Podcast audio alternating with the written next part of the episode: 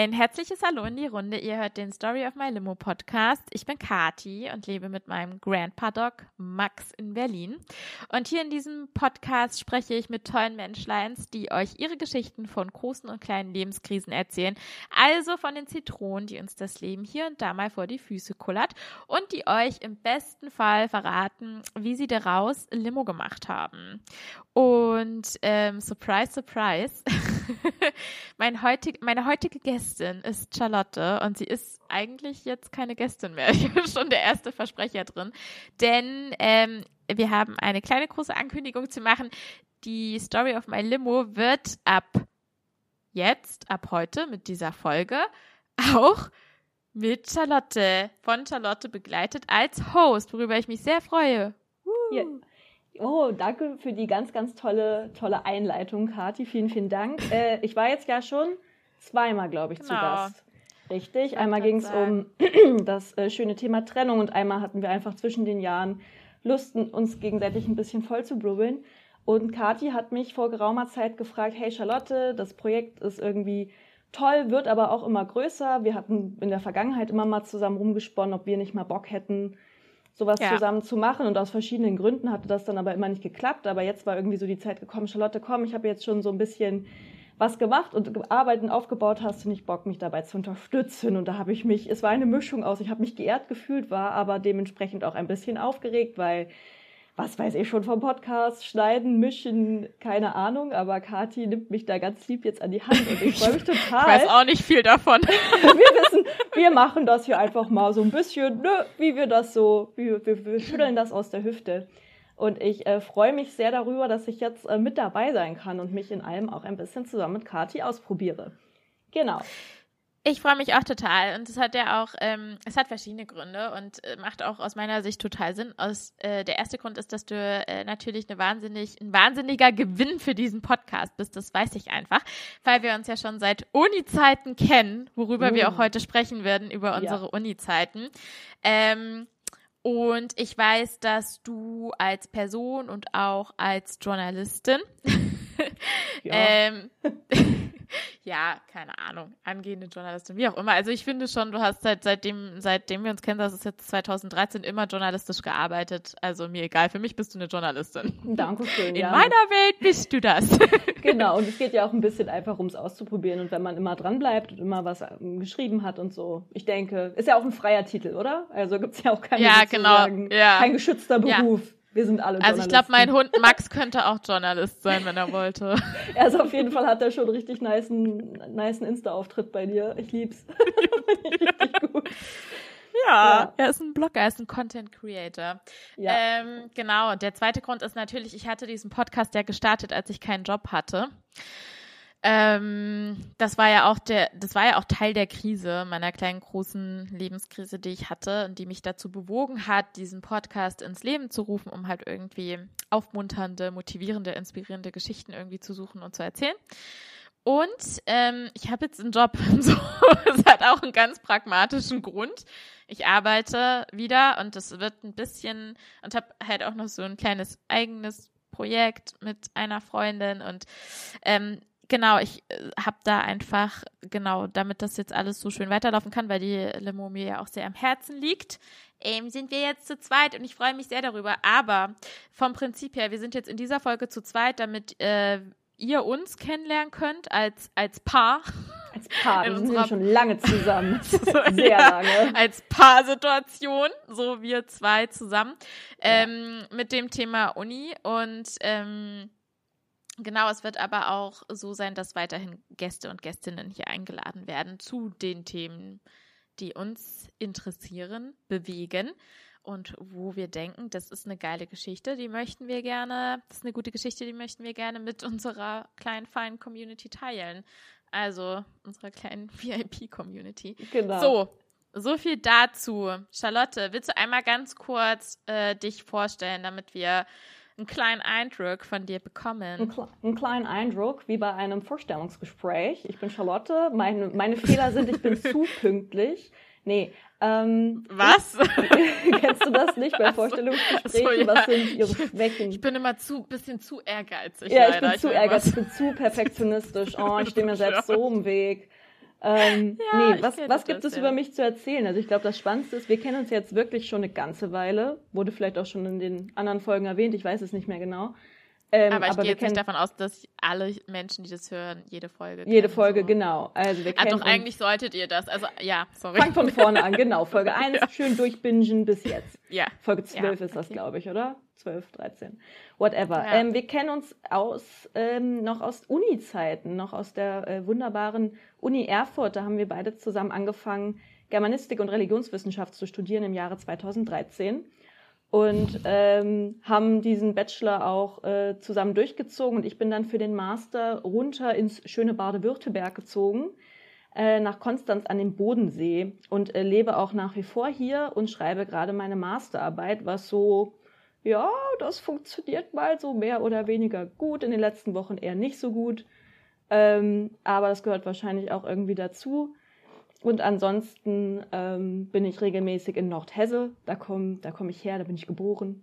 Und mhm. äh, war dementsprechend schon ein bisschen in Deutschland unterwegs, fand das irgendwie auch spannend, mal in verschiedenen, in verschiedenen Städten gewohnt zu haben und alles so ein bisschen mitgenommen zu haben, was so das, was so das freie Studierendenleben irgendwie bietet. Das ist ja so eine der schönen Seiten. Wir kommen später, denke ich, auch noch zu den vielen nicht so schönen Seiten die man als Student oder Studentin so ähm, auch mitnimmt. Aber ja, so viel dazu. Ich habe wohne in einer WG, die ist aber momentan, because of Corona Times, äh, regelmäßig relativ leer. Also ich weiß nicht, wie es gerade anderen Menschleister draußen geht, aber ähm, viele, viele finde ich, fliehen aus ihren Unistädten und äh, wieder eher ins äh, Heimische.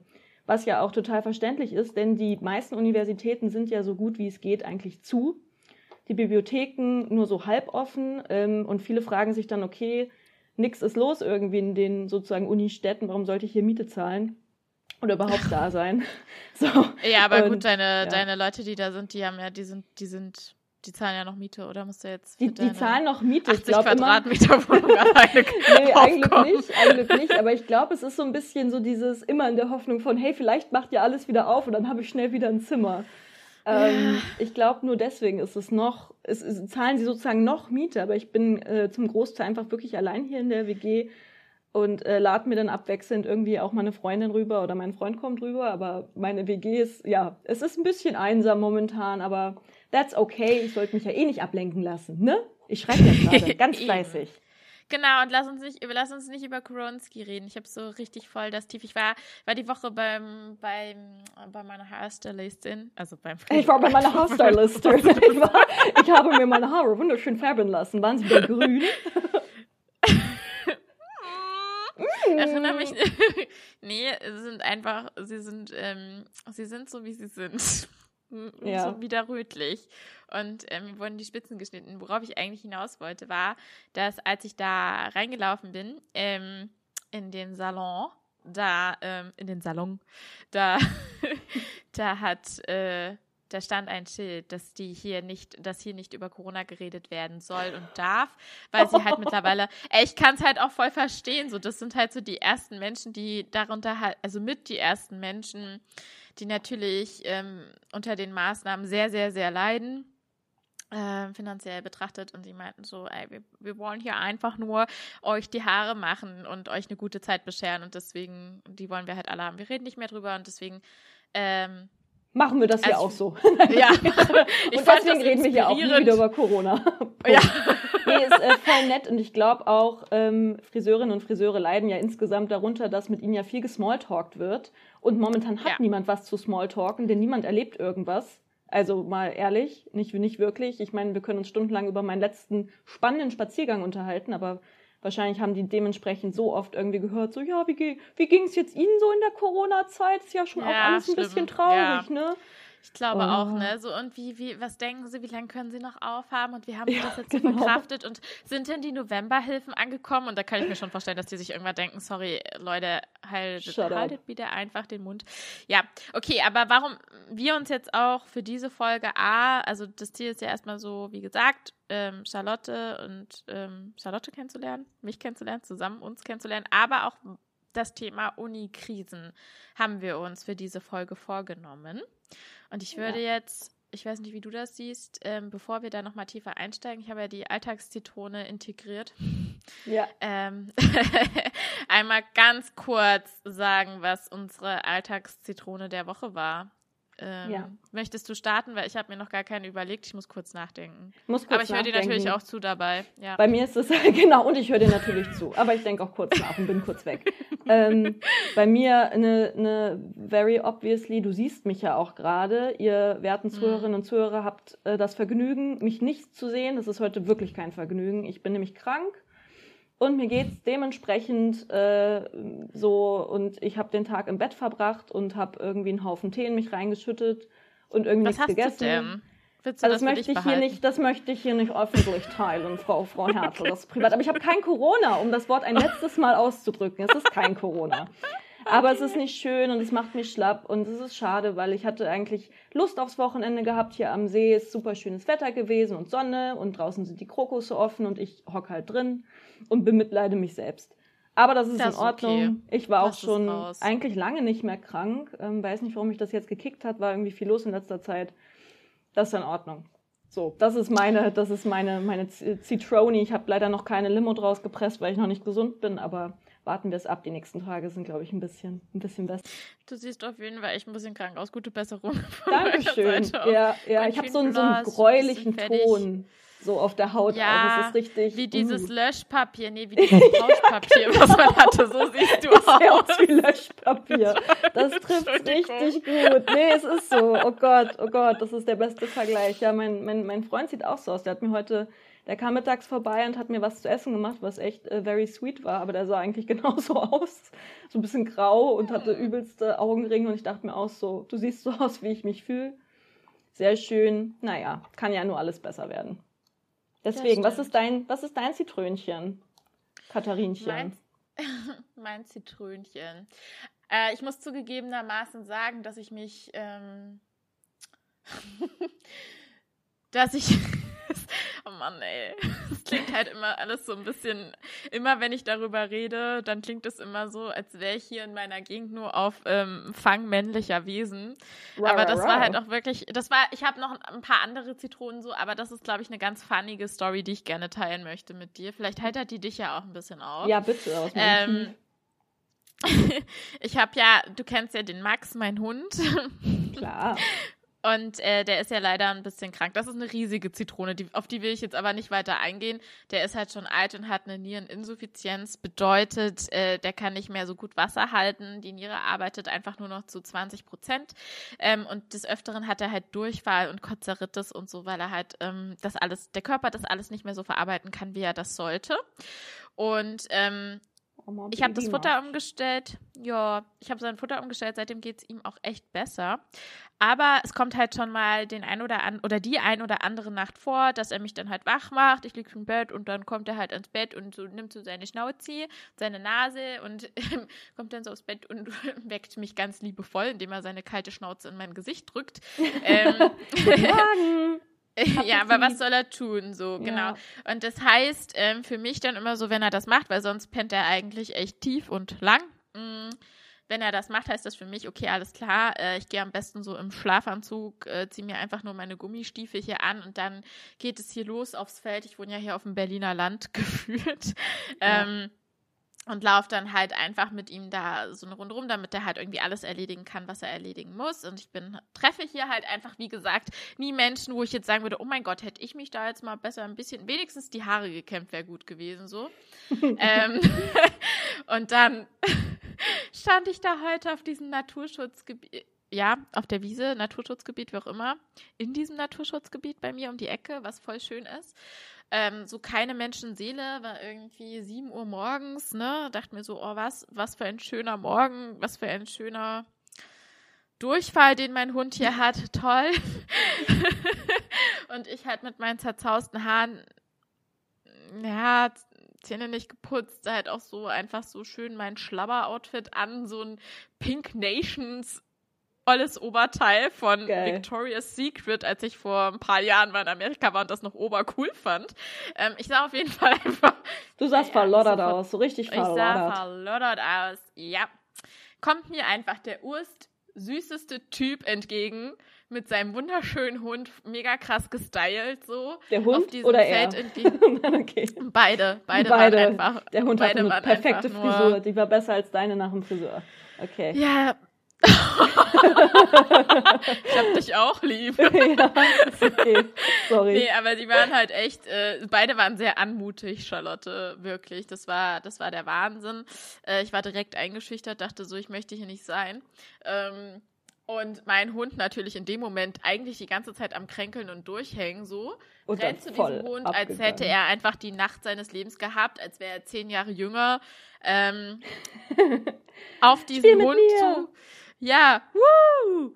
Und ähm, ich dachte mir nur, geil, jetzt renne ich wieder wie die dürfst, der dürfste Mensch hinter meinem Hund her, der natürlich nicht auf mich hört, vor diesem super Cute Boy.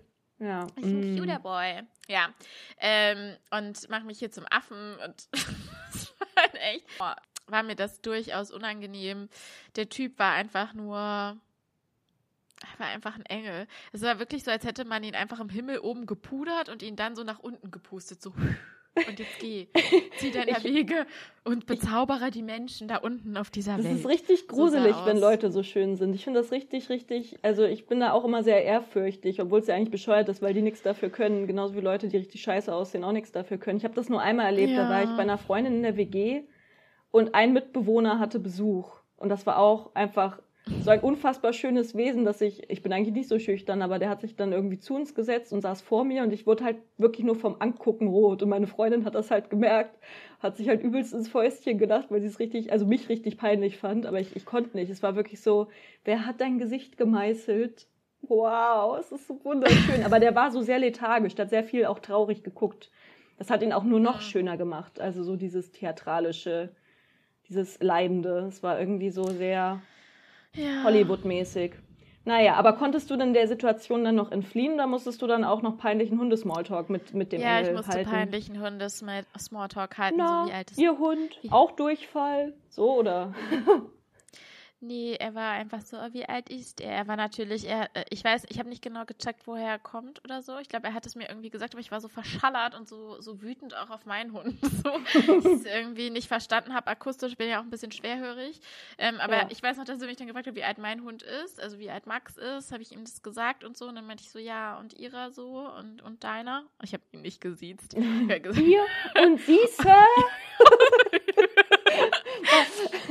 okay, ja.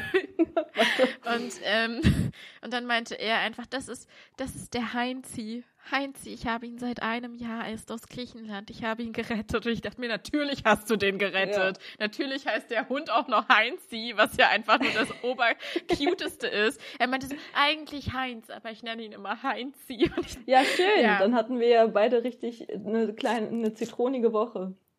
ja, Aber hast also, jetzt wieder schöne Spitzen. das stimmt. ja, ich habe was auch immer das damit zu tun hat. Aber ja, ich habe schöne, ich habe schöne Spitzen auf jeden Fall. Okay, lass mal, lass mal eine gute Überleitung finden zum Uni-Thema. La Ich lass würde mal sagen- Unitalk. Let's start with Unitalk. War ein verbindendes Element. Ich meine, war ja einfach. Also ich fand super cute, wie wir uns kennengelernt haben. Ich finde, das toppt. Ich finde, es toppt jede Pärchen kennenlernen. Wir haben uns bei Bum- Bumbler Bubble gematcht äh, Story.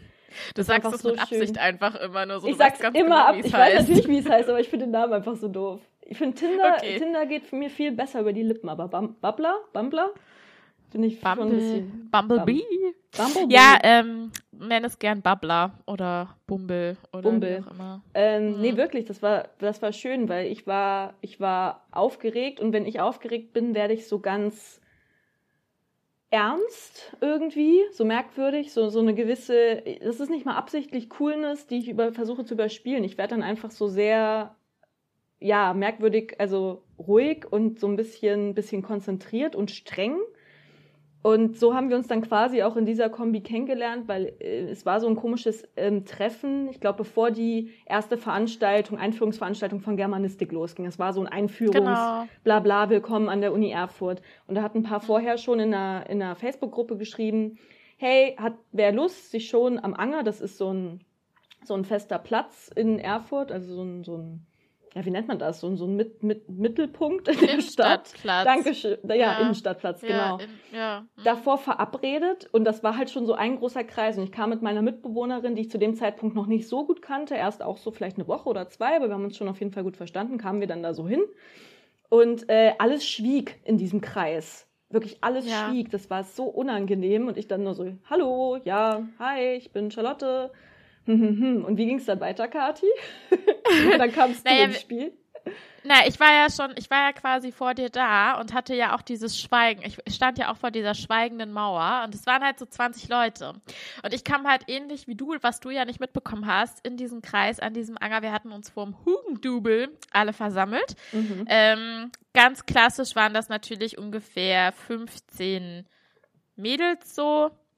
Ja, vor allem ähm, Mädels, ne? ja. Ja, also jetzt erstmal augenscheinlich ähm, Mädels und ähm, so, so fünf, keine Ahnung, im Durchschnitt fünf Typen oder so, wenn überhaupt, ich weiß es nicht mehr genau. Auf jeden Fall, ähm, genau, bin ich halt auch reingekommen und war halt so, hallo, ich bin Kati und alle waren nur so. Schweigen. Mhm. Hi. Und ich finde das auch okay, weil man ist da halt auch schüchtern, das ist der erste Tag, alle sind aufgeregt, bla bla, aber ich war schon auch so, okay, ähm, danke für die nette Begrüßung. Und dann habe ich deine Begrüßung mitbekommen, die ungefähr so ähnlich war und es ging dir halt genauso, ja. woraufhin ich halt direkt auf dich zugekommen bin und halt so dachte, that's my type. that's my type. Sie sagt auch freundlich Hallo. Ich, ich glaube, Hallo, wir ja. beste Freunde.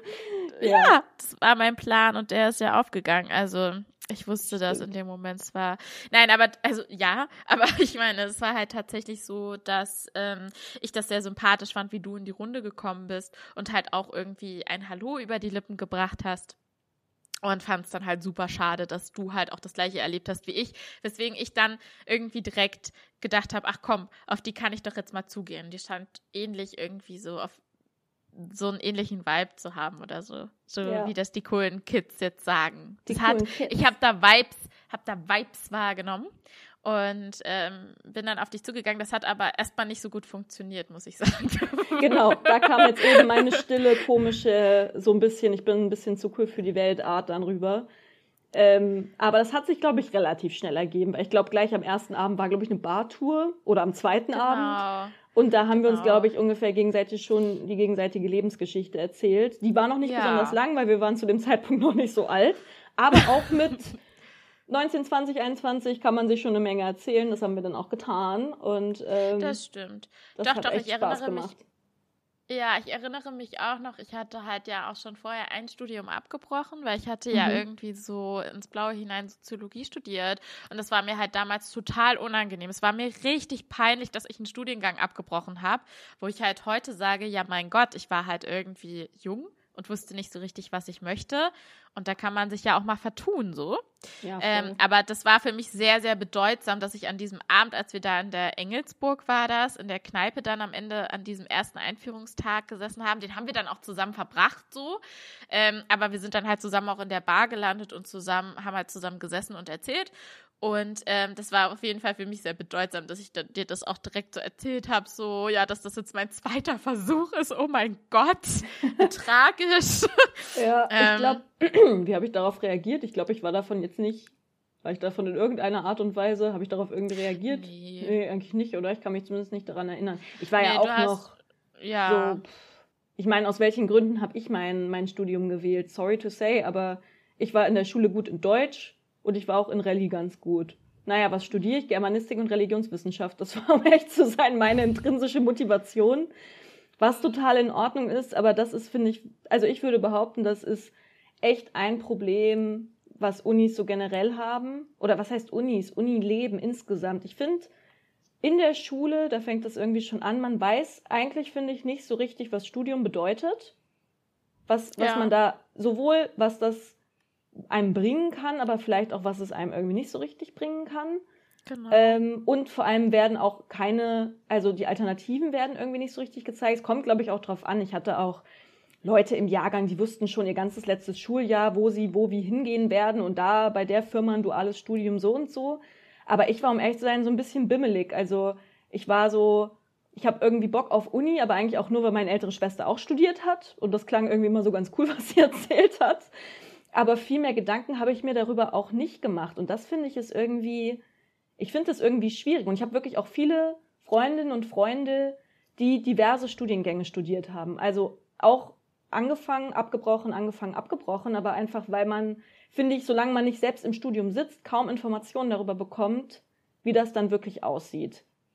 Genau. Und ich finde halt schon allein dieser, dieser, ich weiß nicht, also bei uns, oder ich hatte so das Gefühl, dass mir mitgegeben wurde, äh, wenn du halt, du musst halt studieren, wenn du Abi machst. Wenn du halt Abi machst, dann, dann muss dann halt auch dein Weg an die Universität führen oder an eine Fachhochschule und was anderes dazwischen gibt es nicht. Ich weiß nicht, wie das dann bei dir war. Also bei mir war ähnlich. das schon alles sehr so, ja. ja also da gab es irgendwie nichts dazwischen, was ich im Nachhinein, was ich ja auch immer wieder so sage, wenn es um so die Vergangenheit oder so die Bildung, den Bildungsweg geht oder Karriereweg wie auch immer, ähm, dass ich mir im Nachhinein sehr, sehr sicher bin, dass ähm, ich zum Beispiel viel besser aufgehoben gewesen wäre in einer, wenn ich was Pragmatischeres direkt irgendwie gemacht hätte, als ja. äh, zu studieren. Nicht, dass ich mein Studium bereue. Ich meine, da habe ich halt unheimlich viel auch gelernt, konnte mich da sehr ausleben, kreativ sein, habe tolle Menschen kennengelernt, so ist das nicht. Aber so im Nachhinein war da aus meiner Sicht nach der Schule und auch während der Schulzeit super wenig Raum ähm, herauszufinden, was, was man eigentlich möchte, was man machen möchte oder halt auch überhaupt so dieses, ähm, die Chance zu haben, sich auszuprobieren. Ich weiß nicht, wie das bei dir war, aber ich glaube, ich wurde das erste Mal in der Grundschule gefragt, was ich werden will. Ich meine, das ist dann immer so ein bisschen so dieses, hö, hö, was willst du denn mal werden, wenn du groß bist? Ähm, aber das prägt einen, glaube ich, weil ich hatte immer das Gefühl, ich muss einen Plan haben, was ich werden will. So. Ja. Und tatsächlich, ich glaube, vor ich glaube, so vor fünf Jahren oder so hat mein Opa auch nochmal zu mir gesagt, er versteht das irgendwie gar nicht, was ich gerade mache, weil ich wollte doch immer Tierärztin werden. Dann war ich so, Opa, Opa, da das habe ich dir. ja. Und ja. das habe ich dir gesagt, als ich in der Grundschule war. Excuse me, dass ich diesen Weg nicht ähm, zielstrebig äh, weiterverfolgt habe. Ja, ja. also so, das finde ich echt abgefahren. Also das finde ich wirklich abgefahren, weil es in dieser Welt, wo du ja so viele Türen, sich so viele Türen öffnen, wo du nicht weißt, wo du durchgehen sollst, so, oder halt irgendwie in Durchzug kommst, dann ähm, einen Plan haben sollst, gefühlt mit elf Jahren, was du machen möchtest. Und ich bewundere ja. jede, alle Menschen, die davon sehr früh eine Ahnung haben, hatte ich halt aber nicht. Und ich habe mich immer kacke gefühlt, weil ich es nicht so richtig wusste oder mir da nie so richtig wusste, wie ich da jetzt hinkomme.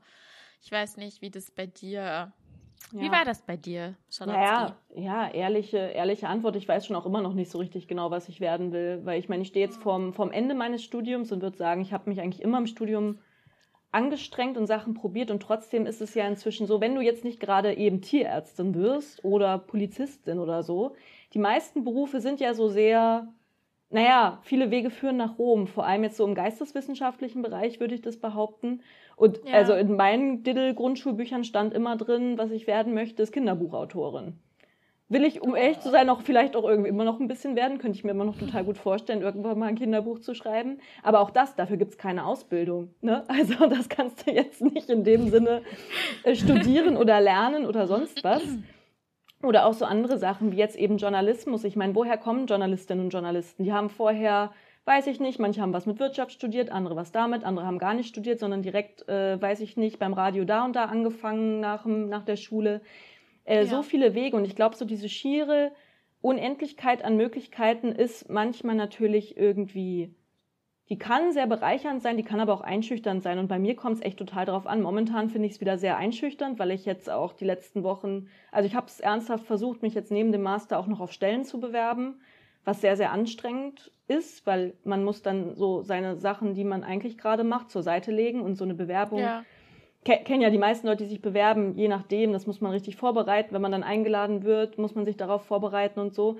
Da habe ich bisher äh, Absagen bekommen. Das ist dann irgendwie auch frustrierend bis zu einem gewissen Grad, wenn man sich denkt, so, hey, aber was soll ich denn noch machen? Ich habe irgendwie Praktika beim, neben dem Studium gemacht und irgendwie auch mal im Ausland und also diese Geschichten, wo man sich so denkt, das sind doch irgendwie eigentlich spannende Sachen, die irgendwie meinen Charakter geformt haben und dann stehen aber in den meisten äh, Jobausschreibungen XYZ Jahre Berufserfahrung, wo ich mir so ja, denke, woher soll ich mir die jetzt herzaubern? Ja. Ich habe doch studiert und gelten die Praktika jetzt als Berufserfahrung? Ja, aber dann werde ich gefragt, die sind ja gar nicht lang genug, wo ich so denke, na ja, äh, drei Viertel dieser Praktika waren unbezahlt. Ich hatte nur ein gewisses Kontingent an unbezahlten Praktika, die ich mir überhaupt leisten konnte. Das heißt, da ja. sind irgendwie so ganz viele Sachen verkehrt. Und ich erinnere mich noch daran, äh, unser erstes Semester, ich kam ja gerade frisch von der Schule und ich war noch, sorry, aber ich war noch so richtig im Strebermodus. Ich war noch so richtig im, ich kann richtig viel lernen, richtig viel machen, Hausarbeiten alle pünktlich abgegeben. Mir war nicht klar zum Beispiel, allein vom Timing her, dass sowas wie Semesterferien eigentlich dafür sind, entweder um Hausarbeiten zu schreiben oder B, um zum Beispiel in der Zeit ein Praktikum zu machen. Mir war das nicht klar. Auf einmal waren dann Semesterferien. Ich so, hä, wann geht's jetzt weiter? Hab dann mal auf der Website der Uni Erfurt in den Kalender geguckt. In zwei Monaten. Hä? Was mache ich denn jetzt in zwei Monaten? Es war wirklich so, ich war einfach fertig mit allem. Ich war komplett ich, überfordert mit meiner Freizeit sozusagen. Ich habe das danach Ich habe glaube ich mal zwei Monate Oh, sorry, sorry. ich habe das danach besser gemacht, aber äh, allein sowas, das äh, weiß ich nicht, wird einem irgendwie nicht beigebracht. Gut, ich hätte es auch googeln können, aber das sind irgendwie so Situationen gewesen, wo ich mir im Nachhinein denke, boah, darf man eigentlich nicht laut erzählen, so, das ist eigentlich richtig bescheuert. Ich habe, glaube ich, mal zwei Monate lang Grey's Anatomy geguckt in den Semesterferien. Also. Ja, siehst du? Da kommen dann halt ja. halt auch die Klischees her von den faulen, von den faulen Studierenden. Aber ich muss ja ehrlicherweise sagen, wie gesagt, ähm, und andere keine Ahnung, Semester waren halt irgendwie so anstrengend, dass man da sich irgendwie dachte, jetzt hätte ich mal gerne noch mal zwei Monate mehr. Also auch findest du dieses Selbsttimen müssen. Wie ging es denn dir damit? Aber das ist ja auch wirklich echt so ein Ding. Eine Freundin Ganz von mir hat deswegen schlecht. das Studium ab, genau, eine Freundin von mir hat deswegen auch das Studium abgebrochen, weil sie meinte, das passt nicht zu meinem Charakter. Ja, also ich muss ähm, sagen, dass ich glaube, im Endeffekt, wenn ich Seminare zum Beispiel hatte, die mich irgendwie total weiß ich nicht, äh, begeistert haben, wo ich interessiert war, wo ich Bock drauf hatte. Ähm, da fiel mir das durchaus leichter, ist ja auch irgendwie logisch. Aber wenn ich äh, Seminare hatte, in denen ich Hausarbeiten schreiben musste, die mich sehr herausgefordert haben oder wo ich sehr, sehr großen Respekt vor hatte, da hatte ich ja auch noch ein ganz anderes Selbstbewusstsein, nämlich keins. Das heißt, ich dachte, ich bin für alles. ja, ist man so. Nennt es, man nennt es keins. Ja, ich hatte da nicht, ich hatte halt, ich war halt auch also man muss halt dazu sagen, ich hatte halt auch in der Schulzeit nicht die besten Erfahrungen gemacht. Das habe ich ja auch immer mal so ein bisschen anschneiden lassen, so dass man halt da auch immer drauf guckt, was kann die Person nicht. Ich fand das an unserer Schule extrem. Das heißt, ähm, es wurde, ich konnte zwar ganz gute Texte schreiben, aber mir wurde immer nur erzählt, du kannst kein Mathe, du kannst keine Naturwissenschaften so. Und da wurde mir halt einfach ganz krass. Ich hatte irgendwann in mir drin nur noch das Gefühl, ich bin zu dumm für alles. Und ähm, das habe ich natürlich auch mit an die Uni getragen. Das heißt, wenn ich eine Hausarbeit auf hatte, wo ich so ein bisschen dachte, oh Gott, das wird eine Herausforderung, aber ich bin doch zu dumm für alles, jetzt mal ein bisschen plakativ gesagt, ähm, dann habe ich das auch ganz, ganz schwer äh, gehabt, damit dann auch mich auseinanderzusetzen und da mich ranzusetzen. Also da hatte ich einfach Angst und ich habe dann aber angefangen, mich so krass dafür zu verurteilen und dachte so, oh, ich bin die, ich bin der faulste Mensch auf Erden. Warum kann ich das nicht? Alle können das, nur ich kann das nicht. Ähm, jetzt im Nachhinein muss ich sagen, so nee, bin ich halt gar nicht, weil wenn ich Sachen mache, die mir Spaß machen, dann bin ich nicht faul. Da steckt meistens was dahinter und bei mir war es ein ganz, ganz krasser Respekt und eine große Angst davor zu scheitern scheitern.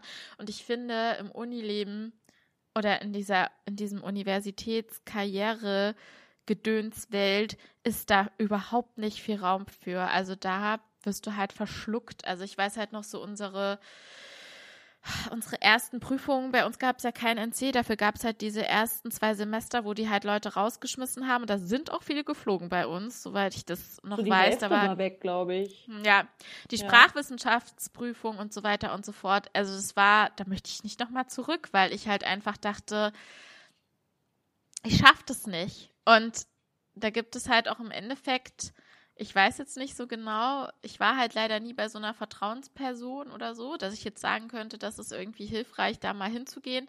Aber so im Endeffekt ähm, wurdest du da richtig durchgepeitscht, fand ich. Also ich finde, wir wurden da schon ziemlich so, entweder du packst es jetzt halt, du hast dann halt noch einen Versuch, wenn du es beim ersten Mal nicht bestehst.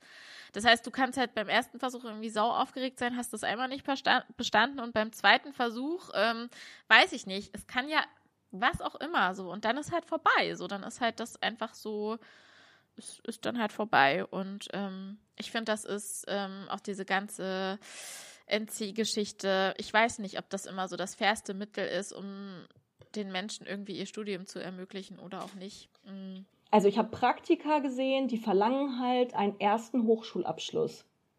Und ich frage mich dann immer so ein bisschen, was man sich davon erhofft, dass die Leute dann älter sind, dass sie bestimmtes Wissen erlernt haben, aber das sind teilweise Praktika, wo ich so denke, dafür brauchst du keinen Hochschulabschluss.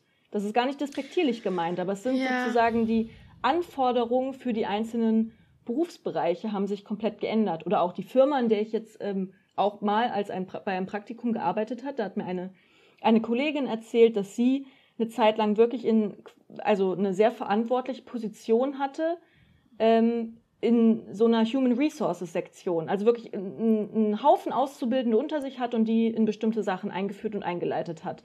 Sie meinte, ja. heutzutage würde es gar nicht mehr gehen, dass sie das machen könnte, weil ihr der und der Abschluss fehlen würde. Ja, ich glaube, das ist äh, ja, ich glaube, das Problem liegt aber halt auch so insgesamt am System, dass die Qualität unserer Bildung halt auch immer weiter sinkt. Das heißt, ja. ähm, ich weiß ja nicht, äh, ich habe ja auch, ich hatte ja auf Lehramt studiert anfangs und ich habe da ja auch ein paar Praktika gemacht in den Schulen und das ist teilweise, dafür können ja die Schülerinnen und Schüler nichts. Ähm, aber es ist teilweise natürlich, wenn sie da jetzt jemanden hätten, weiß ich mich mit einer zehnten Klasse oder auch mit einem Abi, selbst das Abi, also selbst zwölfte, dreizehnte Klasse, äh, was ich da mitbekommen habe, war so vom Niveau her stellenweise sehr erschreckend. Also ich will das jetzt nicht alles über einen Kamm scheren, aber ähm, was ich da im Deutschunterricht erlebt habe, auch so an Rechtschreibungs Rechtschreibskills, cool, dass ich selbst nicht aussprechen kann, aber gerade judge. Rechtschreibskills. ähm, ja. Das mit diesem Schreiben lief das manchmal mit dem nicht. Schreiben, wie man richtig schreibt. Ja. So, und das ist ja halt einfach insgesamt ein ganz, ganz großes politisches Thema. Ich glaube, das wird halt jetzt ein bisschen zu groß für uns zwei in der ja. Runde. Aber ich glaube, das ist weitergetragen dann. ja, halt genau, Problem. es wird an die. Ja. Und auch gerade so, dass dieses, äh, dieses Thema wissenschaftliches Arbeiten. Also bei uns, das muss ich wirklich sagen, ähm, wir haben eine Seminarfacharbeit schreiben müssen und das war ein ganz großes Ding. Hattest du das auch nee, im Abi? In der Schule? Nee. Siehst du, das ist halt auch schade, weil wir mussten das halt machen. Das heißt, wir haben in Gruppen schon mal eine riesige Hausarbeit geschrieben. Da mussten wir alle irgendwie jeweils äh, schon mal zehn Seiten schreiben und zusammen uns ein Thema suchen. Ich hatte da die Manipulation der Jugend in der NS-Zeit. War diese Beeinflussung unumgänglich? Das ist eigentlich ein ganz cooles Thema. Klingt spannend. Ja, war, war auch spannend, haben wir dann irgendwie, also an sich war das natürlich alles sehr auf Schulniveau, ne, alles sehr basic, aber da hat man halt geübt, so, wie schreibe ich ein Zitat, wie gebe ich Quellen an, wie recherchiere ich, bla bla bla, wie mache ich eine, wie schreibe ich eine Einleitung, wie sollte so ein Verzeichnis aussehen. Also das war so insgesamt tendenziell eine ganz, ganz gute Übung. Das haben wir in Thüringen, war das Pflicht, um uns halt quasi aufs Studium vorzubereiten.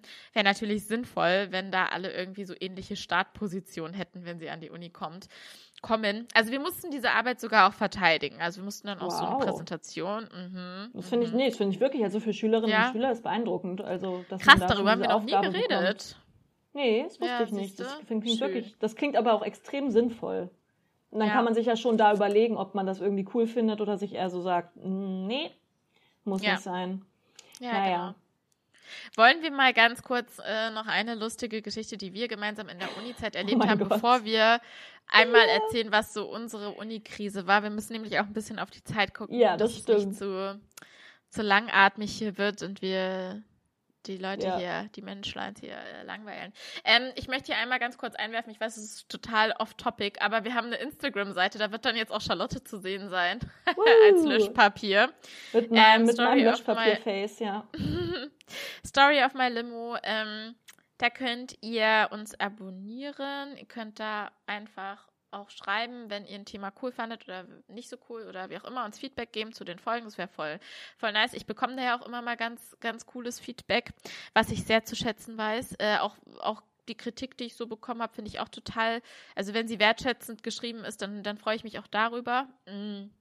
Und genau, an alle, die das jetzt über Spotify hören, mein Host oder unser Host jetzt äh, hat ähm, Serverprobleme gehabt. Das heißt, äh, ich möchte auch hier nochmal den Hinweis geben, dass ihr nochmal auf Abonnieren, oh, jetzt kommt der Hund, ähm, dass ihr nochmal auf Abonnieren klickt, weil die Abonnenten, die wir bisher waren, sind leider bisher Abonnentinnen und Abonnentinnen sind bisher alle weg. Ähm, das heißt, das ist sehr schade. Deswegen. Das hat mich neu ein bisschen dolle geärgert. Ja, neu abonnieren, damit ihr halt irgendwie mitkriegt, wenn wir hier eine neue, eine neue Folge droppen. So. Gut. Erst die Geschichte und dann die Krisen. Was sagst du? Ja, bitte. Bitte erst okay. die Geschichte, die ist wirklich so göttlich. Also ich weiß nicht, bist du schon mal in der Schule rausgeflogen? Ähm, nee, ich habe halt geschwänzt, also. Das ist, das ist freiwilliges Rausfliegen. ich meine schon, so dieses, da gibt's ja geile Geschichten, so, wo dann Lehrer verlangen, dass dann der Schüler, die Schülerin rausgeht und die Klinke die ganze Zeit runterdrücken soll. Da gab's mal so Situationen, wo dann die Person stattdessen einfach so die, den, den Sportbeutel drüber gehangen hat und sich halt einen schönen Lörres gemacht hat. Was? Nee, das habe ich ja noch nie gehört. Nee, das gab's Geil, bei uns nicht. Ja. Nee, tatsächlich, in der Schule bin ich nie aus dem Unterricht geflogen. Du? Nee, auch nicht. Und äh, wie gesagt, ich war auch eher, also in den Fächern, in denen ich gut war, so auch so Deutsch, ähm, Geschichte, Rallye, Musik, so die Sachen, da war ich gut. Und in den Naturwissenschaften, da war ich sehr klischeehaft, da war ich nicht gut, da war ich dann einfach still. So. Oder habe immer okay. gerne ein Referat gehalten. Deswegen da ist nichts passiert. Und deswegen war es um, ein umso größerer Schock, als ich es dann Tatsache mit dir und noch drei, nee, zwei anderen, zwei oder drei ja. anderen geschafft hat, dass wir ernsthaft in der Uni rausgeflogen sind aus einem Seminar. Seminar. Ja. Das war so göttlich. Das war, glaube ich, das zweite Semester. Ja, zweites ja. Semester Lexikologie. Man muss zu dieser Dozentin sagen, wir sagen jetzt keinen Namen. Aber nee. die war ich sag mal so, die war not amused, dass sie an der Uni Erfurt unterrichten musste. Die war nämlich eigentlich an einer anderen Uni, musste immer nach Erfurt pendeln, nur für dieses eine Seminar. Das heißt, das ist dann diese beschissene Situation von, man hat einen Lehrauftrag, muss den auch erfüllen, wird dafür unfassbar schlecht bezahlt. Ich glaube, dafür kriegt man pro Semester irgendwie nur 1000 Euro oder sowas. Also es ist wirklich äh, unfassbar schlecht bezahlt. Oder im Jahr kriegt man dafür sogar nur was. Egal. Auf jeden ich Fall. Weiß, ja, ich kann es nicht sagen. War, war sie schon mit, das hat sie, glaube ich, auch direkt in der ersten Sitzung gesagt, in anderen Worten gekleidet, dass sie wirklich eigentlich keinen Bock auf dieses Seminar hat, das jetzt aber machen muss. Okay, guten Morgen. Alles klar. Danke. Schön, genau. Sie kennenzulernen. Wir sind Na sehr ja. motiviert an der Stelle. Genau, und ich weiß gar nicht mehr, ich glaube, das war jetzt nicht so schlecht, was sie da mit ihrer, ihren kleinen PowerPoint-Präsentationen gemacht hat. Das war jetzt aber auch nicht der heiße Scheiß. Also, ja, sie hatte eine PowerPoint-Präsentation vorbereitet, beziehungsweise hat sie die wahrscheinlich auch schon ein paar Jahre zuvor mal vorbereitet gehabt. Genau. Und die hat sie halt ähm, von Seminar zu Seminar vorgelesen und das halt auch in einem sehr lustlos, sehr monoton. Man hat halt, sie hat sich das einfach, sie hat es einfach nicht versteckt, dass sie so gar keinen Bock hatte, das ja, zu machen. Ja. Aber ich meine, wir hatten sie nicht dazu gezwungen. Also wir waren ja nun nicht daran schuld, so, nee. ähm, dass sie da, dass sie nach Erfurt kommen musste. Und das Ding war, es war halt auch so ein heißer Sommer und ich glaube, sie war halt einfach, sie war fertig mit Nerven so. Ja. Ähm, ja, blöd gelaufen. Das hat aber auch natürlich dazu geführt, dass wir mit unseren Anfang 20, wir studieren und wir gehen dreimal die Woche feiern und wuh, ja. ähm, dieses Seminar nicht so ernst genommen haben, weil wir ja halt dachten, ja gut, die PowerPoint, die können wir uns da irgendwie downloaden. Sie erzählt genau das Gleiche. Ja. ja. die kann ich mir, wir sind da halt einfach nur so eher als Gruppending dahin gegangen, so nach der Mensa, so nach dem Mittagessen. Ja, komm, das geben wir uns jetzt halt noch so ja, als genau. kleine Nachmittagsunterhaltung. Aber das war jetzt auch, ja. Aber es war jetzt schon auch so, man hätte nicht da sein müssen, sind wir ganz ehrlich. Also man hätte nicht dort sein müssen, äh, um die Prüfung zu bestehen. So, man hätte sich einfach die Präsi reinknüppeln können. Ja. Man hat zu unserer Verteidigung, zu unserer ja. Verteidigung, es gab auch parallel, es wurde kein anderes Lexikologie-Seminar angeboten. Wir mussten das nehmen. Sonst ja. wären wir vielleicht auch einfach woanders reingegangen. Ich hatte zum Beispiel in Grammatik eine coole Dozentin, so, da hat das auch Bock gemacht. Ja. Aber wir hatten keine Wahl, wir mussten das belegen, auch im zweiten Semester. Wir durften das auch nicht später belegen. Das heißt, wir saßen dann da und die Frau kam reingeschlunzt. Warte, wir müssen vielleicht Laptop auch noch so sagen zur Uni Erfurt, nicht, dass das jetzt so klingt, als wären da so alle Seminare so kacke. Wir hatten richtig viele tolle, lehrreiche Seminare an der Uni Erfurt. Also, das, ja, das ja. nur noch mal ja, so. Ja, voll. Also, tolle Nur Uni, da hatten wir eben nicht die Wahl, sonst wären wir vielleicht auch gerne zu jemandem to anderes Tolles gegangen. Nur in dem Sem ja. Semester wurde irgendwie nichts anderes angeboten, halt eben genau in dem Bereich Lexikologie. Ja. Und da hatten wir jetzt sozusagen eben nicht die Wahl, aber wir saßen auch in, in coolen Seminaren. So ist, es, so ist es auf keinen Fall. Es ist eben immer das ja. Problem, wenn man eine Sache nicht freiwillig wählen kann, sondern an der ja. Stelle dann wirklich gezwungen wird. Ja, naja. okay. Und da kam die halt dann auch eben reingeschlunzt und hat sich dann da, da dahin gepflanzt und äh, war noch nicht mal fertig. Also wirklich der Beamer fuhr noch runter und ich hatte was sehr, sehr Lustiges auf dem Handy. Das ist, glaube ich, zu kompliziert, das zu erklären. Es war eine kleine Comicfigur, von der ich fand persönlich, dass sie sehr, sehr aussieht wie Kati. Ich weiß nicht, wer die Serie kennt, Ginger's World. Ich war großer Fan, es lief früher auf dem Kika. Und ich habe mich totgelacht, weil ich finde, dass Kati einfach, also diese Comicfigur sieht aus wie Kati oder andersrum. Hab das gezeigt und auch noch einer anderen Freundin von uns gezeigt und wir haben uns darüber irgendwie so hart beömmelt. Ich weiß nicht, was ja. das war, aber wir haben uns wirklich totgelassen. Wir haben uns ich war leicht beleidigt. Ja.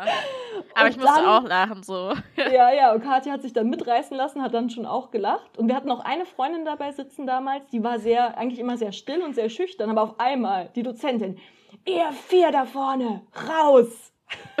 und wir so, what the fuck?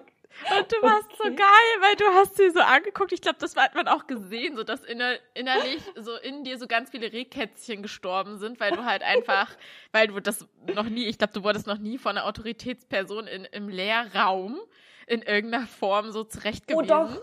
Doch, ist mir auch schon okay. passiert. Ich habe mal gesteckt ja. in der sechsten Klasse. Da wurde ich auch okay, ange gut. angezeigt. Aber ich würde schon sagen, du warst auch sonst immer eine sehr engagierte Studentin, so wie ich dich kennengelernt habe. Also für dich war es schon auch einfach so, what? Ja, aber das war auch fies, weil man muss ja trotzdem lachen, wenn man so angezählt ja. wird. Das ist ja dann so gemein, man kann das ja nicht ernst nehmen. Ja, aber du warst halt so, du hast dir das Lachen verkniffen und hast halt so, Entschuldigung.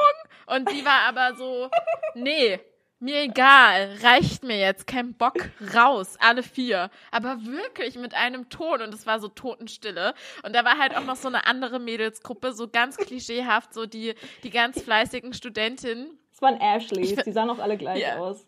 Ja. das war gemein. Wir haben uns doch immer so ein bisschen, die waren halt manchmal auch in unseren Seminaren und wir waren halt so zwei Gruppen, die sich so ein bisschen beäugt haben. So wie, also war ein bisschen ja. albern, aber war halt einfach so. Aber die waren halt natürlich auch so, für die war das natürlich das gefundene Fressen, das große Krabbeln. Nee, keine Ahnung. Das große Krabbeln. Was? Das ist ein sehr guter Disney-Film. Es war das große Krabbeln. Nein. Geil, nee, die haben da auf jeden Fall, die haben gefeixt, auf jeden Fall. Ja. Und wir mussten dann ah, so Sachen ja, packen gefeixt und rausgehen. ist ein gutes Wort. Ja. ja. genau. Und wir mussten halt so richtig peinlich vor diesem 30 ähm, Menschen-Seminar unsere Sachen zusammenpacken und diesen Seminarraum da verlassen. Das war einfach unglaublich peinlich. Und vor allen Dingen, wir saßen dann halt so viert, wir waren halt auch wirklich so eine richtig gute Mischung, weil die eine war halt, nennen wir sie, wir nennen sie jetzt mal Samantha, ja? ja. Also, das waren wir also Kati, Charlotte, dann war noch eine Samantha dabei und eine Charlotte. Wir nennen jetzt ja. einfach ja, ja, so. Das heißt, Charlotte war völlig fertig, weil sie das auch noch nie erlebt hat, immer auch, auch, super fleißig war und ruhig und anständig so in der Uni, ähm, die halt quasi wegen uns mit einer auf, auf den Deckel bekommen hat. Und dann war da noch Samantha, die halt obercool war. Die war halt so, ja, was will die denn jetzt hier? Was soll das denn? Das ist war ja völlig auch, genau. unnötig. Genau. Ist mir jetzt auch so, komplett und, egal. Und ja, genau. Und du warst halt so, du warst eigentlich auch relativ cool und ich war einfach nur so hart am Lachen die du ganze hast dich Zeit. So weggepisst. Ja. Ja, weil es war schon halt peinlich. Es war schon peinlich, aber uns ja. allen, ich glaube, wir waren trotzdem alle vier so okay. Es war einfach, ich weiß nicht, was sie gerade für ein Problem hat. Sie musste auf jeden Fall ihre schlechte Laune gerade an uns auslassen. Ja, genau. Haben uns dann auch noch entschuldigt und dann war alles cool, weil wir brauchten ja unbedingt dieses Seminar, wie gesagt. Da hatten wir nicht so richtig ja, die Wahl. Ja, ja, das Ding war halt, ich hatte ja auch dieses Paniklachen. Das ist ja bei mir wirklich, ich habe das schon sehr, das ist ein Stresslachen. Ich bestehe darauf, dass es das tatsächlich gibt. Das habe ich auch nachgeschaut. Das heißt, wenn irgendwas sehr Unangenehmes oder auch manchmal Schlimmes passiert. Ich muss halt einfach lachen, um Stress abzubauen. Also ich hatte das auch schon, als äh, vor uns auf der Autobahn ein Unfall passiert ist, als sich ein Auto überschlagen hat, den Menschen ist nichts passiert. Ja, ist so. Und ich habe das da dann das erste Mal gegoogelt, weil ich es nicht gecheckt habe, weil ich da auch angefangen habe, so ganz hysterisch zu lachen. Das heißt, das ist wirklich, wie es den Leuten geht's gut. Aber da habe ich dann auch mein, meine eigene Verhaltensweise nicht mehr verstanden und ich habe das mal nachgeschaut. Das ist tatsächlich wirklich auch eine körperliche Stressreaktion. Das heißt, ähm, ich baue damit im, im ersten Moment diese Stresshormone ab, so. Und das heißt, das habe ich da auch gemacht, weil eigentlich war ich furchtbar gestresst und hatte auch ein bisschen Schiss, so was jetzt passiert, ob ja, sie uns da komplett ja. rauskickelt, weil dann hätten wir dieses fucking Seminar ja irgendein, an irgendeiner anderen Stelle nachholen müssen. Wäre jetzt auch nicht so schlimm gewesen, aber hätte ich jetzt auch keinen Bock gehabt. Ähm, ja, auf jeden Fall weiß ich halt noch, wie du mich dann angefahren hast. Ich muss mich jetzt zusammenreißen. Wir hatten uns dann als Gruppe entschieden, uns auch zu entschuldigen, also zu warten, bis das Seminar zu Ende ist und dann zu ihr hinzugehen. Ja. Und ähm, da weiß ich noch, wie du mich dann so, Kadi, musst du jetzt hier ernsthaft mal zusammenreißen, ohne Spaß. Du darfst nicht reden, du versteckst dich hinter mir, weil ich mich nicht zusammenreißen konnte, das weiß ich noch. Und ich stand dann quasi so hinter euch, also zwischen, ja. also so hinter dir und vor mir halt Samantha und du. und ja, dann habt ihr das quasi übernommen und wir waren so ein bisschen pikiert am Ende und ich ja. so. Ach, da ja. war sie auch nett, da hat sie sogar noch gesagt, ach, ich habe ja auch eine Tochter in ihrem Alter und kenne das ja, wenn man auch mal so kicherig drauf ist und dachte so, ja schön, wenn sie das kennen, dann müssen sie es ja nicht rauswerfen, was soll denn das hier? Naja, aber ja. es war dann wieder ganz nett und wir sind dann da geblieben und alle haben ihre Leistungspunkte bekommen, alles happy so. Aber das, das war Geilste, auf jeden Fall ja, herrlich. Aber ja, aber das Geilste an der Geschichte für mich ist ja eigentlich noch, dass sie am Ende zu uns gesagt hat, um dieses Seminar zu bestehen, müssten wir aber schon noch mal eine andere Motivation an den Tag legen. Und ja. wer war dann am Ende diejenige, die, während wir Prüfungen geschrieben haben, für eine halbe Stunde den Seminarraum verlassen hat mit den Worten, sie laufen mir doch nicht weg, oder? Weil sie keinen Bock hatte, in den Sommersemesterferien irgendwelche DurchfallerInnen äh, nachzuprüfen so. Also ja. da ist ja keiner durchgefallen in dem Seminar. Da ist keiner also durchgefallen. War, ja. Nee, so kann ich hatte da, das hattet ihr mir erzählt. Ich hatte keine Prüfung Ach in dem so, Seminar. Stimmt, ja. Ich hatte das in einem anderen stimmt. Seminar, aber ihr hattet es mir erzählt. Ich habe nur ein, ein äh, Referat gehalten. Aber das war natürlich, das war natürlich äh, geil, so im Vergleich zu, zu, ja, jetzt müsst ihr euch ja auch konzentrieren und bla bla bla. Ich dachte mir so, nee, das ist, also das ist sozusagen eine der Situationen, wo sozusagen äh, bildungstechnisch da einiges schiefgelaufen ist. Auf jeden Fall weiß ich nichts. Ja. Ich mochte Germanistik wirklich super gerne als, als Fach zum Studieren, aber ich weiß nichts über Lexikologie, wirklich gar nichts. Dank dieser Frau. Naja, schade. Schade Schokolade. ähm, Kathi, deine, deine, wer, wer beginnt? Deine Unikrise, meine Unikrise? Meine ist gar nicht, meine ist sehr, es ist so, eher so ein allgemeines Ding. Ähm, ich kann das gar nicht so konkret auf, auf jetzt eine Situation beziehen. Mhm. Mhm. Aber du kannst äh, gerne starten. Dann starte ich gerne. Also bei mir war Tatsache so die, die erste Unikrise, die ich so richtig doll hatte, mh, mm, kam eigentlich damit zusammen, ich war, äh, wie gesagt, ich kam direkt ähm, aus der Schule und habe angefangen zu studieren und war noch so sehr in diesem Modus von irgendwie gut und schnell und viel und das hat auch meistens geklappt. Also zum Beispiel habe ich dann auch schon meine Bachelorarbeit im vierten Semester geschrieben, weil ich da bei einer bestimmten Dozentin schreiben wollte und, und, und solche Geschichten und es lief dann auch und, und war da irgendwie dann immer sehr ehrgeizig. Das Ding ist, manchmal war sozusagen mein Ehrgeiz äh, schneller als mein Planen und die ja. Tatsache war wirklich, ich wusste eigentlich überhaupt nicht, wie es danach weitergehen soll. Weil, wie das eben in so geisteswissenschaftlichen Fächern ist, äh, was macht man damit und was wird man wenn man Germanistik studiert, wenn man nicht auf Lehramt studiert. Hm, da gibt es natürlich äh, jetzt verschiedene Antworten drauf. Das müssen wir jetzt hier nicht alles aufblättern, aber Tatsache war es dann so, dass ich dann noch Credits zu machen hatte und dann aber schon nach dem sechsten Semester dachte, okay, langsam müsste ich mir mal Gedanken darüber machen, wie es jetzt eigentlich weitergeht. Und de facto hatte ich, es war wirklich so eine Krise, also viel mehr als ich das zum Beispiel jetzt empfinde, wo ich jetzt zwar auch gerade innerlich keine Kraft habe, mich jetzt irgendwie groß zu bewerben, sondern das jetzt eben erst nach der Masterarbeit mach, weitermachen werde. Trotzdem bin ich, sagen wir es mal so, zu einem gewissen Grad optimistisch. Ich werde auf jeden Fall was finden. Job-Einstieg ist immer nicht ganz leicht und es wird, geht irgendwie cool weiter. Aber ich war wirklich nach dem Bachelor, ich war so richtig verzweifelt, was ich danach machen soll. Also jetzt noch ein Master, dann hatte ich mich noch, ähm, weiß ich noch damals auch eher auch so, weil das auch wer anders gemacht hat, hatte ich mich auch bei so einer Journalistenschule beworben. Das hat dann aber auch nur bis zu quasi einer gewissen Runde geklappt. Und es war aber insgesamt eine große Orientierungslosigkeit. Und dann war es auch so ein Gefühl von, okay, jetzt habe ich mir hier gerade ein Leben aufgebaut. Ich habe sehr, sehr gerne in der WG gewohnt, in mhm. der ich mhm. da gelebt habe. Das war ja wirklich im ersten Semester direkt mit einer Mitbewohnerin zusammengezogen und wir haben uns dann da zu zweit so unser kleines Reich irgendwie aufgebaut.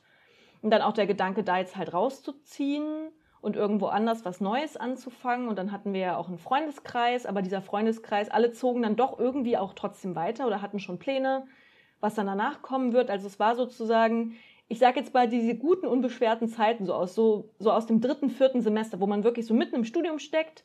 Es gibt sozusagen ähm, nichts, was dich jetzt so in dem Sinne doll aus der Bahn werfen könnte. Du weißt halt, was du zu tun hast, so nach dem Motto. Ebenso dieses Regelmäßige. Ja. Ähm, das, das fehlte einfach danach. Und da habe ich dann echt erst auch nochmal quasi, also ich habe weiß, in dem einen Semester habe ich dann wirklich, glaube ich, nur einen Sprachkurs belegt oder sowas. und mich in der Zeit einfach mal so ein bisschen umgeguckt, was es denn noch so gibt und was man noch so im Master studieren könnte, was mich überhaupt interessiert. Ich habe dann zu dem Zeitpunkt auch bei einer bei einer Professorin gearbeitet als als Hivine, die ich sehr sehr gerne mochte und die hat sich da irgendwie auch meine angenommen und mit mir so ein bisschen beratschlagt, was denn irgendwie cool wäre oder cool sein könnte. Aber da war auch wieder echt so dieser Punkt. Also es klingt jetzt nicht so dramatisch, aber es war damals Tatsache wirklich echt nicht schön. Also ich war echt ja, es ist richtig, halt eine Sinnkrise. So. Es war genau, ich war richtig verzweifelt und wusste nicht, wie es weitergeht und ähm, ja. Aber ich glaube, das ist halt auch das, was ich vorhin schon mal angesprochen hatte, so dieses, dass uns halt von der Gesellschaft ja auch irgendwie immer wieder aufgedrückt wird, du musst jetzt irgendwie wissen, was du willst, du musst leisten, du musst halt immer irgendwie, es muss immer weitergehen auf der Karriereleiter und das Step by Step, da ist ja dieses, eigentlich, ja, für uns ist das jetzt eine Krise, weil das in uns, also aus meiner Sicht, in uns drinsteckt. Andernfalls ist es eigentlich mal einem pausierenden Durchatmen und sich sammeln und herausfinden, was bringt mir wirklich Freude, womit möchte ich irgendwie mein ganzes Leben verbringen und Geld verdienen im Endeffekt, mich versorgen. Und ja. ich habe halt schon das Gefühl, dass wenn du einfach sagst in einem Gespräch, es ist halt wirklich auch nur so ein Gefühl, es kommt halt natürlich darauf an, in welchem mit welchen Menschen du dich da gerade umgibst, aber wenn du einfach sagst, so, ich habe gerade keinen Plan, keine Ahnung, was ich will, weiß ich nicht, dass Kommt das dann halt nicht okay ja. ist. Und dann ist es natürlich für dich auch nicht okay.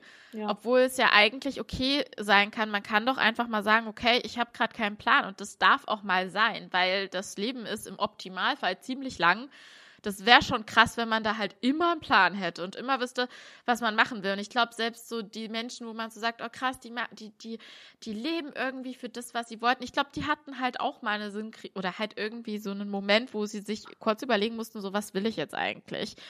Und die da halt einfach so, so durchhetzen, das kann ja auch, kann ja sein, dass das voll gut funktioniert für manche Menschen, aber es gibt ja dann auch oft so die Fälle, wo es dann so heißt, so nach 20 Jahren, fuck, ey, ich bin richtig ausgebrannt, was mache ich hier mhm. eigentlich? Bin fertig, ich glaube, irgendwie geht das so nicht mehr weiter.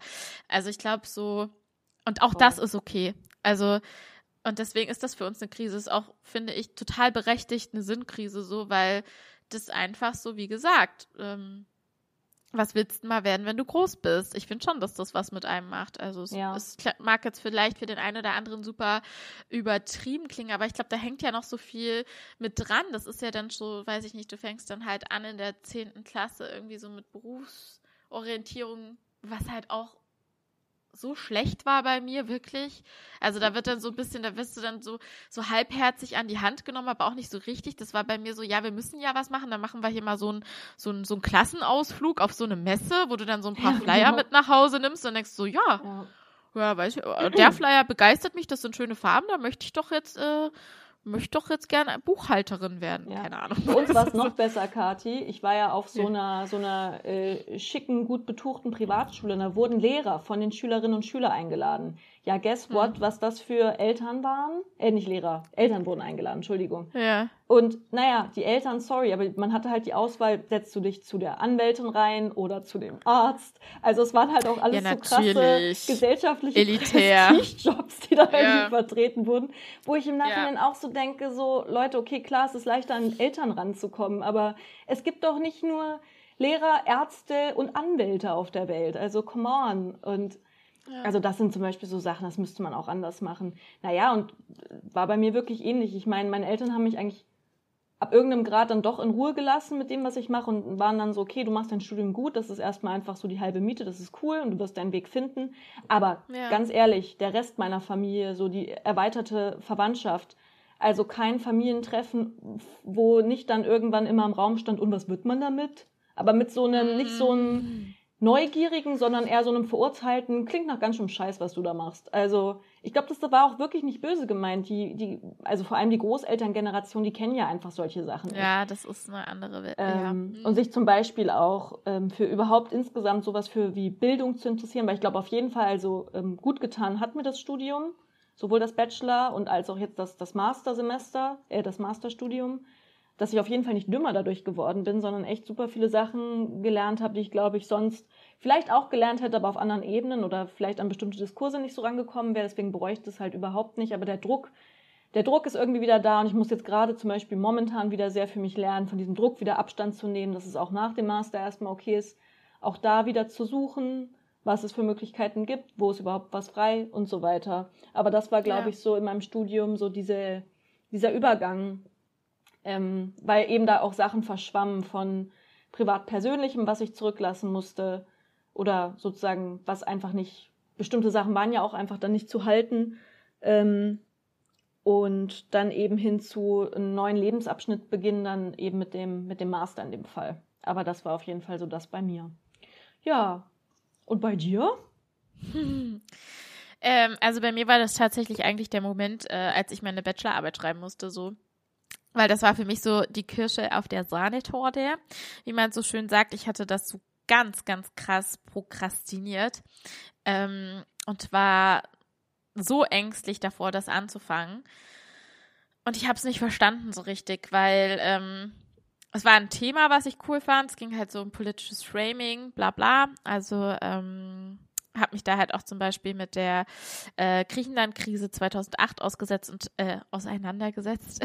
und das Wording, was damit halt ähm, in den Medien halt einfach oft benutzt wurde, so war eigentlich total spannend.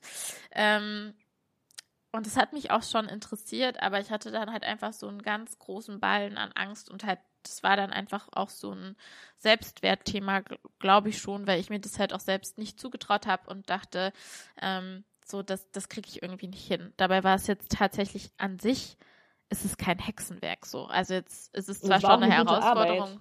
Ich habe die auch gelesen und korrigiert dann am Ende. Es war einfach eine gute Arbeit. So, das war ja dann, ist ja das Absurde, dass dann auch die Eigenwahrnehmung und die Fremdwahrnehmung komplett auseinandergeht. Ja. Ja, ich hatte da halt einen wahnsinnigen Druck so tatsächlich und ähm, das hat mich sehr, sehr fertig gemacht tatsächlich. Also ich weiß halt noch, wir waren dann, äh, wir waren in Köln, wir zwei, weil wir da ähm, beim Neo Magazin Royal, wir hatten da Karten.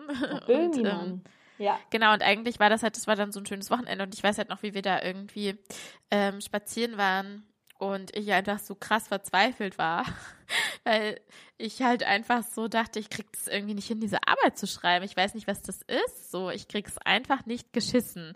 Ich verstehe es nicht. Und ähm, ich habe mich dann irgendwann so aus Zeitdruck und auch weil ich so dachte, ich möchte es jetzt irgendwie fertig kriegen, ich möchte jetzt mein Studium beenden, halt auf jeden Fall geschrieben.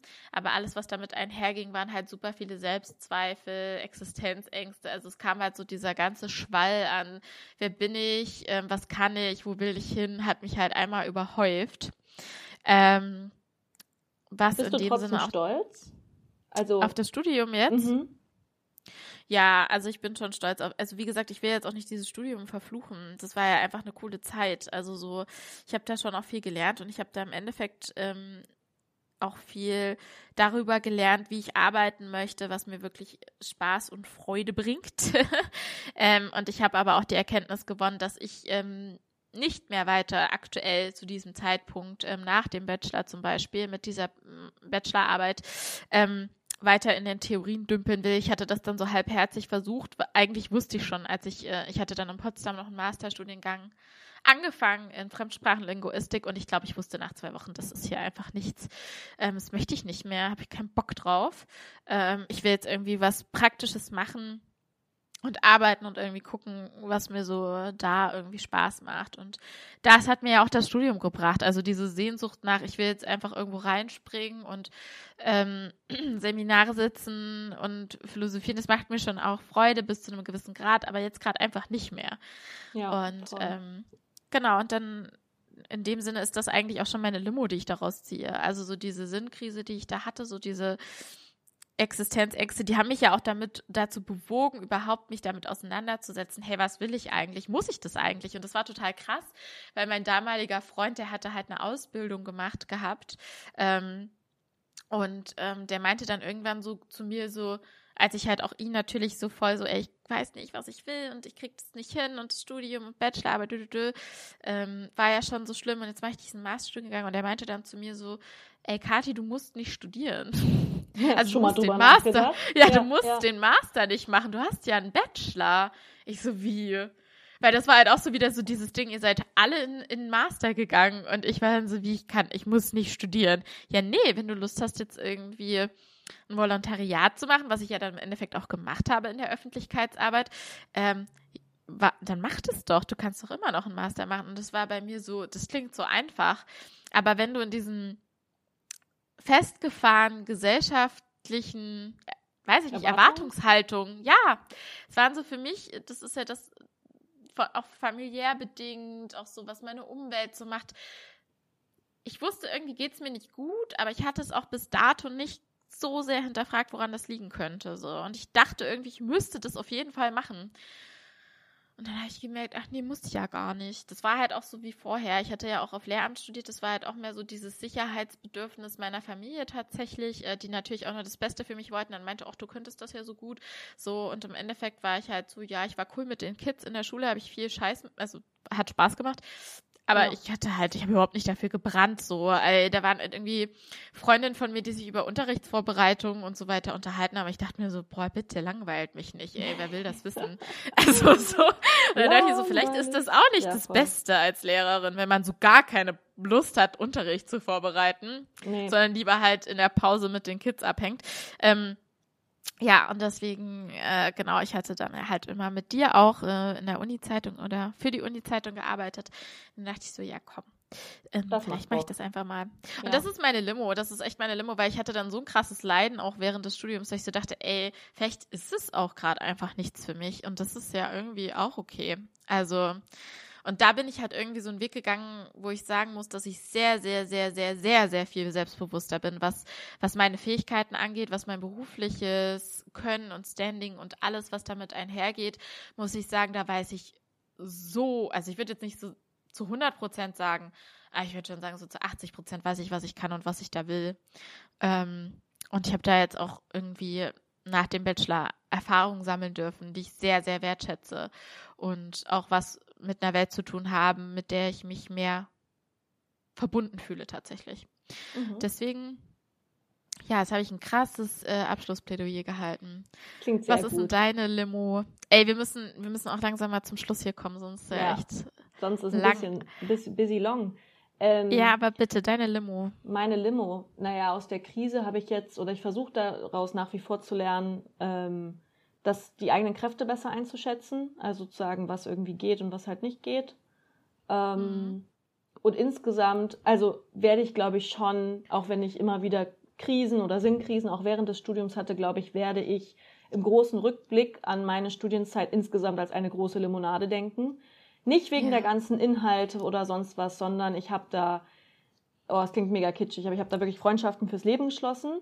Das sind nicht, äh, weiß ich nicht, ich habe jetzt nicht 20 Freunde dadurch neu gewonnen, aber so ein paar wirklich so extrem gute, die ich halt, auch egal wo ich halt bin, wo ich hingezogen bin, ähm, immer weiter und mitgetragen habe. Und das ist ein sehr, sehr großes Geschenk. Ich finde, in der Uni trotzdem auch so dieses, es hat eben eine gute und eine schlechte Seite, dieses Ausprobieren. Einerseits muss man irgendwie eine Linie finden, andererseits ist es ja auch so geil, dass man so viele verschiedene Sachen machen kann.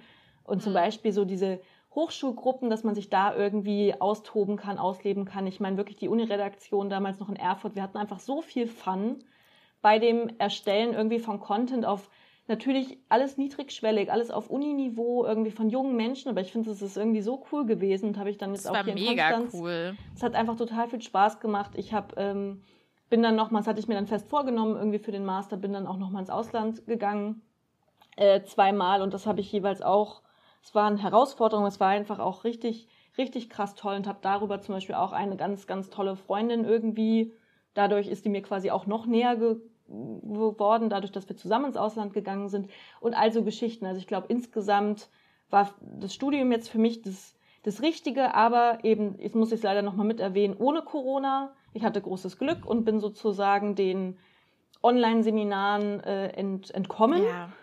Und kann jetzt sozusagen, ja. meine Masterarbeit muss ich ja jetzt sowieso alleine quasi schreiben. Es ist nicht so schön, dass ich nicht in der Bibliothek arbeiten kann, aber ansonsten musste ich ja sozusagen dem eher drögen Uni-Alltag, wie ihn, glaube ich, momentan viele Studierende erleben, dem bin ich noch entkommen und ähm, da hoffe ich nur, dass diese Personen, die da jetzt gerade irgendwie zum Beispiel anfangen, ähm, sich anderweitig irgendwie das schaffen, da, also zum Beispiel an den Inhalten irgendwie trotzdem die Themen irgendwie interessant zu gestalten, sie es trotzdem schaffen, über Online-Angebote Kontakte zu knüpfen, auch wenn sie in eine neue Stadt gezogen sind. Ich weiß, dass da auch je nach Uni sich die Leute auch wirklich bemühen, aber es ist halt, glaube ich, gerade einfach, es ja. ist ja in allen Bereichen gerade schwierig, aber ich muss sagen, ich bin ganz froh, dass ich das nicht mitmachen musste. Ich auch, du, ja. Ähm, naja, aber ich glaube insgesamt, also ich, ich träume ja davon, wenn, wenn wir zwei dann irgendwie mit 80 auf unseren Schaukelstühlen Stühlen irgendwie hocken auf einer coolen Veranda und Torte essen und irgendwie darüber lachen, dass wir aus dem Seminar geflogen sind mit 20.